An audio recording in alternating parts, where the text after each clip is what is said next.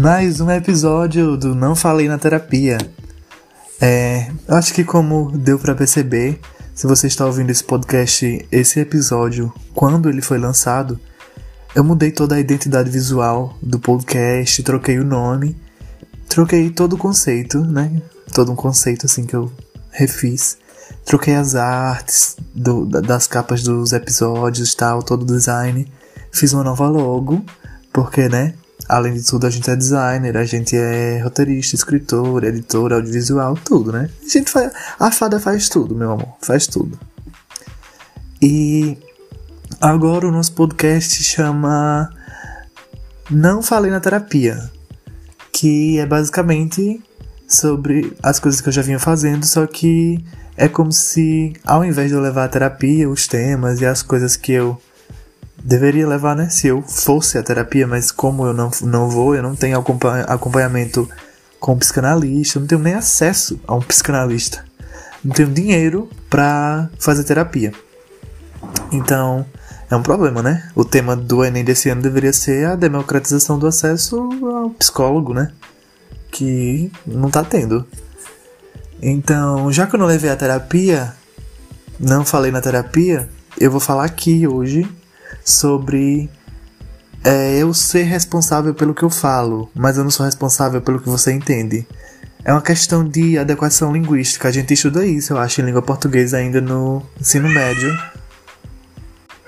Dá pra você não participar? Eu chamo você no próximo? E a gente estuda isso no ensino médio. A Camila Frender acha que só ela que tem um gato, né? Que participa com ela. Eu também tenho. Meu filho, dá pra você dar licença? Enfim. E como eu tava dizendo, é uma questão de adequação linguística, a gente estuda isso e tudo mais. Que é basicamente quando a nossa. Meu Deus!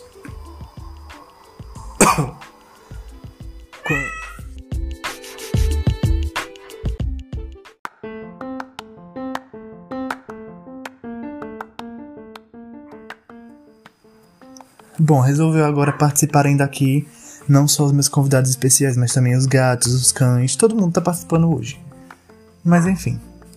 É, como eu tava explicando sobre a adequação, a adequação linguística, né, que, que muitas vezes é um problema quando a gente não adequa, por mais que eu goste de palavras, de aprender palavras novas e tal.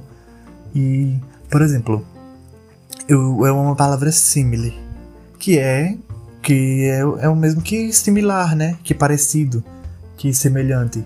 Então, mas assim, eu não posso usar a palavra simile em, em um discurso é, que eu esteja fazendo a um público maior, porque eu não tenho o controle de, de quantas pessoas sabem o que é que significa simile. E apesar de o contexto poder denunciar o que é que significa, e, e aí dá para entender, mas não é legal se usar porque nem todo mundo vai, vai entender. Tipo, inerte. Inerte é a característica daquilo que não tem movimento, do que não tem vida, não tem a, que é ausente de, a, de ação. Mas ainda assim muita gente não vai saber o que é inerte. Provavelmente você não sabia. E é a mesma coisa. Então, é esse tipo. É sobre isso. Mas o que eu tô falando é, é sobre o normal, sobre você falar normal, você falar uma coisa cotidiana com uma, com uma pessoa. É, avulsa e a pessoa não, não entender o que você quis dizer. Eu. eu... Gente, quem deixa notificações ligadas gravando um episódio? Pelo amor de Deus, eu, né? Eu tô com a voz de fumante porque eu estive resfriado e tossindo. Péssimo momento para gravar, né? Mas vai assim mesmo. Então, essa questão é, eu me vi numa situação, em uma discussão assim, num grupo, numa discussão não, uma conversa num grupo, e aí a pessoa era muito infantil, né? Então ela ficou ofendida com coisas assim, fúteis. Sabe aquela coisa quando a gente tá na quinta série, que é tudo muito intenso e tal, e a pessoa já era adulta, tava num cargo, é, um determinado cargo, que exige né, uma, uma, maturidade e tal. Eu não vou explicar qual é o cargo porque é, as pessoas vão saber. Mas aí aí eu falei, eu, eu quis dizer assim, a pessoa, mandei um áudio no grupo, falei, gente, olha, é melhor a gente esquecer esse tipo de, de abordagem, esse tipo de, de, discussão, porque a gente é aliado, tá todo mundo junto, a gente é amigo e não tem ninguém contra ninguém aqui. Não adianta ter esse tipo de discussão. E aí a pessoa ainda não entendeu o que eu quis dizer. E aí eu, eu, eu quis é, reiterar, né? Corrigir, eu quis corrigir. É, eu, eu falei assim. Não, então você eu acho que você deveria assim, tipo, manter, se manter na educação e esquecer, por mais que, que isso tenha te ofendido de algum jeito, mas assim, mantenha a sua educação e siga assim, esqueça. Finja que não leu. E a pessoa entendeu que eu falei que ela não tinha educação e que a errada era ela. Sendo que, na verdade, o que eu queria dizer é que ela deveria manter a cordialidade, a formalidade, já que era meio que um ambiente profissional, né? E, e, eu não quis usar a palavra cordial porque eu sabia que ela não ia entender. Então, assim, mas cordialidade é isso, assim, tipo, essa, essa educação, essa, essa empatia, esse essa simpatia. É, quando a pessoa é simpática, ela, ela te atende bem, ela te trata bem, com, com apreço. Tipo, sabe como quando um atendente vem todo carinhoso? Carinhoso, assim. Isso é ser cordial, sabe? É ser educado nesse sentido. E aí foi o que eu quis dizer. Só que para não usar uma palavra que ela não ia entender, eu quis usar outra que deu errado, que aí foi uma avalanche. Então, eu acho que muitas vezes assim eu já fui mal interpretado no que eu disse por causa desse tipo de de adequação, desse tipo de interrupção na fala entre é, o locutor, o interlocutor, enfim, todo. É, tem que ter, essas coisas tem que ter muito cuidado. Então, por exemplo, eu cansei na, na minha pré-juventude, porque hoje sou idoso, né? Tô até tossindo eu, eu, eu ficava muito mal com isso, de, de, que as pessoas não entendiam o que eu queria dizer e eu era muito mal interpretado. E enfim, a comunicação, essa área da comunicação é, é meio que uma arte mesmo, como eu estava vendo. É, é, um, é uma, uma junção de expressão corporal com olhar, com fala, com entonação, com situação, depende do contexto, depende de onde vocês estão, depende de quem vocês são, de, do que você é da pessoa. Então tudo isso vai influenciar na sua fala, tudo isso vai influenciar no que a pessoa vai entender. E tu, todos esses são fatores de peso para que ela entenda o que você quer ou não. E ela nunca vai entender 100% o que você quis dizer. A outra pessoa, nunca. Ou as outras pessoas, mas é, é fato, assim. E é fato, assim, comprovado que o brasileiro ele, ele tem uma péssima educação é, argumentativa. Então já é, já é, já é nosso, entendeu? Eu tava vendo, tava lendo uma coluna na, no site da UOL, UOL Educação. Aí eu tava vendo lá uma redação que falava sobre isso. Era uma redação ou uma coluna, Caio? Se decida. Então, é, esse tipo de situação é muito desagradável. Pode acabar com relacionamentos de, de todos os tipos. Pode causar intriga. Pode é, transformar uma situação que não era para ser desse jeito nesse jeito. É, é todo um rolê, sabe? É toda uma, uma treta. E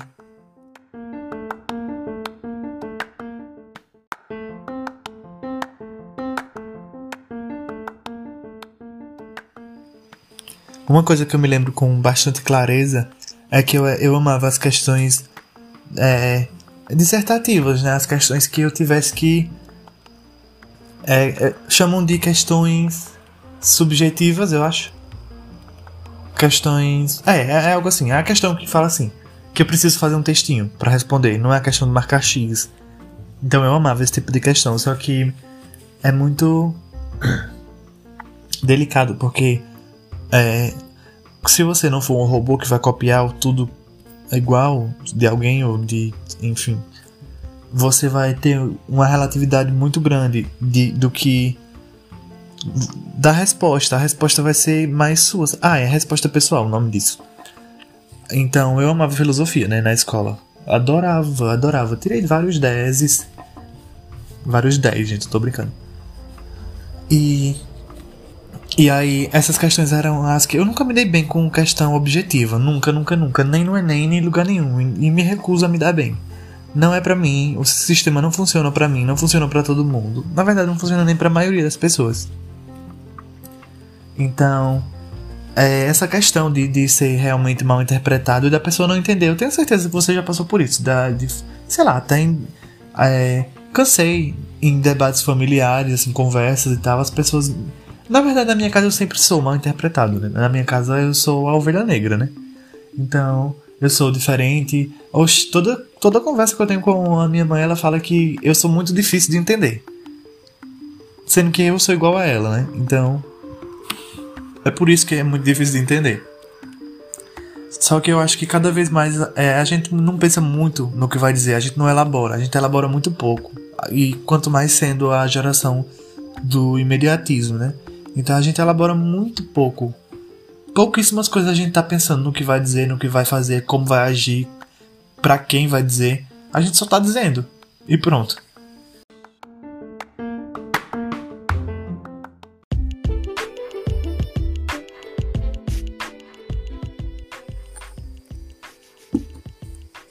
Menina, tá um inferno gravar aqui hoje, viu? Mas assim, eu já matei um besouro, eu já perder a voz, mas a, gente vai seguindo. E é isso, assim, como eu já tentei explicar aí um pouco sobre, sobre a adequação né, linguística que a gente tem que fazer e tudo mais, e como isso se relaciona com medo. Como isso se relaciona com, esse, com essa falha na comunicação de, de não ser entendido, né? De ser mal interpretado. É um tema que provavelmente eu ia levar para eu tinha que ter levado pra terapia, porque eu sofri muito com isso, tipo, muito mesmo. Porque, a depender da situação, você é muito mal interpretado e, e, e de certa forma, julgado e, sei lá, violentado psicologicamente. Assim, eu sofri muito com isso durante muito tempo.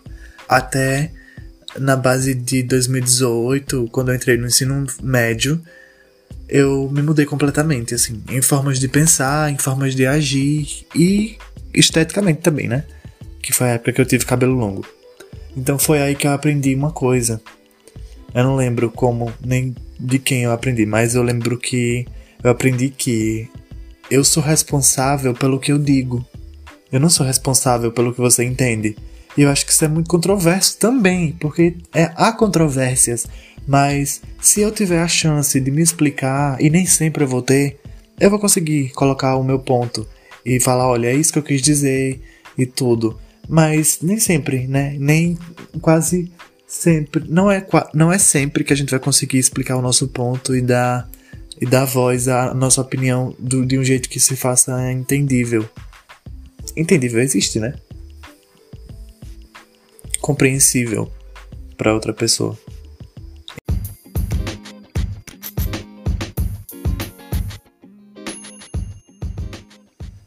Eu acho que vem muito daí isso. Eu coloquei uma caixa de perguntas no meu Instagram enquanto eu tava gravando. E, e uma amiga minha me lembrou isso. Foi Milena. Ela falou que comigo ela aprendeu que. Justamente essa questão de que eu sou responsável pelo que eu digo, não pelo que você entende. E depois que você aprende isso, o peso, a carga né, emocional e psicológica de, de acordo com. até nas discussões e tudo que você passa pela vida é muito diferente. Porque, enfim, eu, a gente se cobra muito sobre como a pessoa entendeu, como a pessoa tá se sentindo e tudo mais, mas muitas vezes a pessoa que é a filha da puta, a pessoa que. É um filme de terror mesmo, que tá passando aqui ao fundo. Medo. É a pessoa que é uma filha da puta, é a pessoa que tá errada e a gente. E, e geralmente esse tipo de pessoa é o tipo de pessoa que faz. que faz a merda e faz você se sentir culpado. Tá esse, tá esse clima estranho aqui ao fundo porque eu tô no quintal, né? Eu não tenho estúdio, eu não tenho estrutura de gravação. Mas eu tenho força de vontade, é o que importa. E eu fico fugindo do tema, né? E aí Milena me disse isso, eu amei. Porque realmente, é realmente isso. Fico muito feliz que ela conseguiu aprender isso comigo. Mas assim, eu não sou o criador dessa linha de pensamento. Mas já consegui passar adiante. É, e outras pessoas também comentaram, né? É, Fiel comentou, Amanda.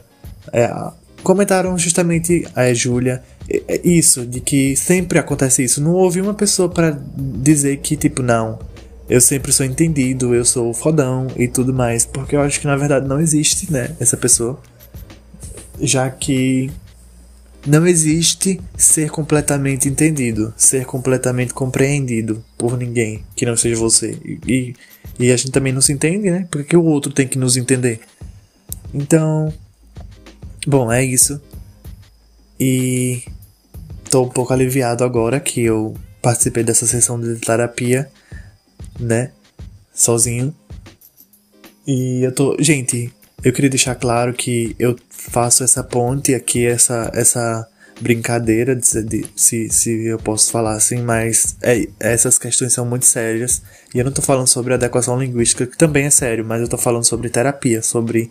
É, terapia mesmo e ao psicólogo, se você tem acesso, se você tem condições, ou se você consegue procurar um psicólogo da sua cidade, da prefeitura, ou qualquer coisa assim, ou ajuda online. tem, tem voluntários online e tudo mais.